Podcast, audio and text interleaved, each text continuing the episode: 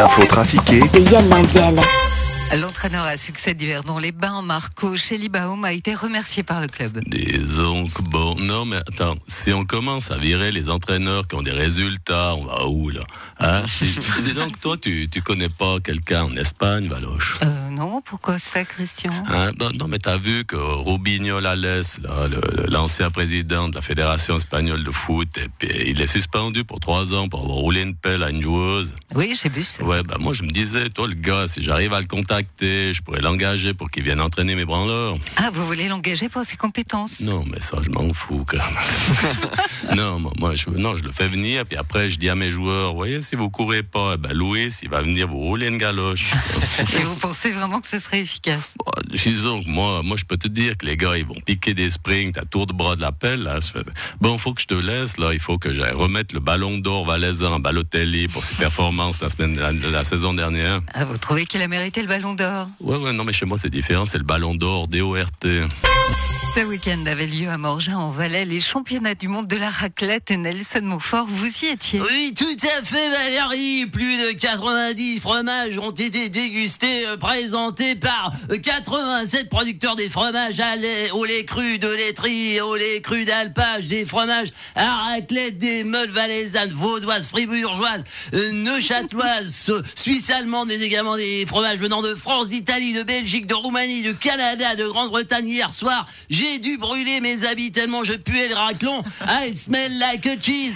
Et comment s'est passée la compétition, Nelson Eh bien, eh bien, très bien. Belle performance de Marinette Bochatet dans l'épreuve des cornichons, puisqu'elle a réussi à sortir les deux cornichons qui restaient au fond du bocal avec les doigts en seulement 27 secondes, pulvérisant le record de Benjamin Caron, qui n'a pas réitéré sa performance de l'an dernier. Grosse déception en revanche pour euh, Bernard Arletta, qui a totalement raté la cuisson de ses pommes de terre pour lui. Les patates étaient trop cuites, sans parler du curé, du curé réduit qui s'est retrouvé démuni. Démuni, vraiment démuni face à la religieuse. Il n'a pas su s'y prendre, il n'a pas osé la toucher. On sentait qu'il était totalement effrayé, clairement un manque d'expérience. Je dois vous laisser, Valérie. Il faut que j'aille me raser la tête. Cette odeur de fromage me suit partout. C'était Nelson Montfort. À vous, Lausanne. Quelques 65 000 personnes ont quitté l'église catholique et l'église réformée cette année. Pas François, c'est l'hécatombe.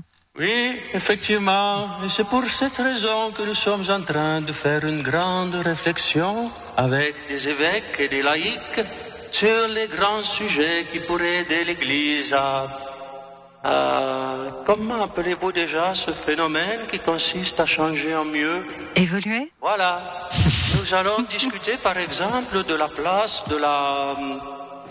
de la... comment appelez-vous déjà la chose impure qui fait des enfants et le ménage La femme voilà. Et aussi de la place de la... euh, de- comment appelez-vous cet horrible acte qui consiste à procréer avec la chose impure qui fait les enfants et le ménage La sexualité Voilà. Et nous discuterons également de la réaction de l'Église face à la... Comment appelez-vous déjà ce petit problème mineur qu'ont certains prêtres qui préfèrent être très tendres avec des jeunes garçons plutôt qu'avec la chose impure qui fait les enfants et le ménage? La pédophilie Voilà. Vous voyez, l'Église évolue et avance à grands pas vers le 16e siècle. Ah, le 21e siècle, vous voulez dire? Ah bon, déjà? Aujourd'hui, c'est la Toussaint, Stéphane Bern. Oh oui, bonjour Lausanne, c'est Berne. Saviez-vous, Valérie, que c'est le roi Georges IV, aux alentours de 835, qui ordonna à toute la chrétienté de fêter la Toussaint? La Toussaint est la fête de tous ceux qui sont dans la béatitude divine, connus ou inconnus, car vous le savez, Valérie, il y a des saints connus, comme ceux de Kim Kardashian. Oh non, je rigole, oh, je blasphème. Oh, oh, je me tape sur les mains. Oh, et il y a, il y a les saints connus comme Saint Jean-Paul II, euh, Saint Pierre, Saint Paul, Saint Luc. Tiens, y a-t-il une sainte Valérie? Bien sûr, il y a Sainte Valérie de Limoges, vierge et martyr, fêtée le 9 décembre. Ah oui. Sainte Valérie de Milan, martyr, fêtée le 28 avril. Ah oui. Sainte Valérie de Césarée de Palestine, martyr, fêtée le 7 juin. Et puis Sainte Valérie de Haute-Cour, vierge, est fêtée le 8 octobre. Mais dis donc, elles n'ont pas de bol, vos saintes Valérie. Elles sont soit vierges, soit martyrs.